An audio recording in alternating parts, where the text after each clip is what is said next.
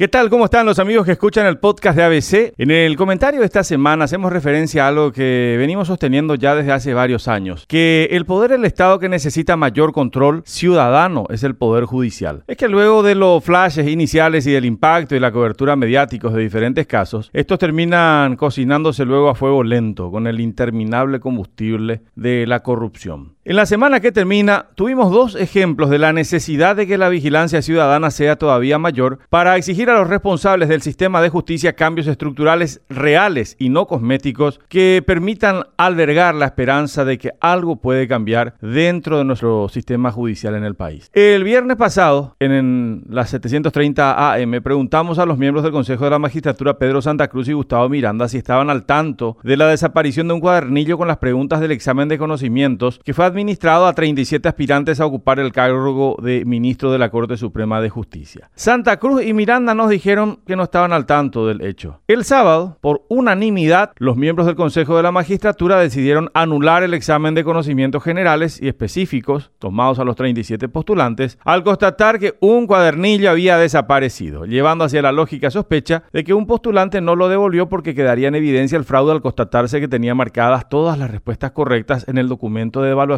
direccionado hacia él desde el interior del Consejo. Por las dudas abiertas sobre el proceso, los consejeros decidieron invalidar la prueba y convocar a una nueva para el próximo jueves, generando también la sensación de injusticia para quienes nada tuvieron que ver con la fraudulenta práctica y retrasando al martes 28 el inicio de las audiencias públicas que estaban previstas inicialmente desde este lunes 20. Todo esto en medio del proceso para elegir a quien aspira a ocupar el más alto cargo dentro de la estructura judicial del país, aquel que con su ejemplo tiene que inspirar respetabilidad y confianza hacia el sistema. Bueno, dejémonos de humoradas, decíamos. El otro hecho que pinta nuestra realidad es el caso del bautizado por la policía como el rey de los tortoleros. Si bien causó bromas su detención sobre aquello de que es una noticia que parece repetirse cada tanto, causó luego indignación al saber que había sido liberado a las pocas horas por la fiscal Angélica Acosta de Villa Elisa, bajo el argumento de que no existía una orden actual de detención contra el hombre. Poco importó que éste intentara huir de la policía durante un operativo de control y que el vehículo que conducía tenía puestas las chapas de otro automóvil. No pasaron algunas horas de su liberación para que el fiscal de San Lorenzo, Julio Ortiz, confirmara en las 7.30 am también que el vehículo que conducía Hugo Marcelo Socal Torres había sido identificado como el que fue utilizado para cometer un hurto en un domicilio seis días antes. Ortiz alegó que libró una orden de detención contra Socal prácticamente una hora luego de que este fuese liberado por su colega Acosta, porque hasta ese momento no tenía el dato de que el vehículo encontrado en poder de Socal había sido utilizado para cometer un delito. Consultamos entonces cómo ¿Cómo puede ser posible que en pleno 2023 jueces y fiscales no puedan acceder con un simple clic a toda la información procesal actualizada de una persona o de un vehículo que está vinculado a algún delito o algún crimen? Desde el Ministerio Público no tenemos un sistema para detectar la situación judicial actual de una persona. A lo que accedemos es a su historial, no cómo está su proceso con otro fiscal, decía el fiscal Ortiz a modo de explicación. Lo concreto es que fueron dos bofetadas de actualidad sobre nuestro sistema de justicia, ese que hay que cambiar si queremos pelear con algo de éxito contra el mayor de nuestros males, porque es allí donde se incuba la maldita impunidad.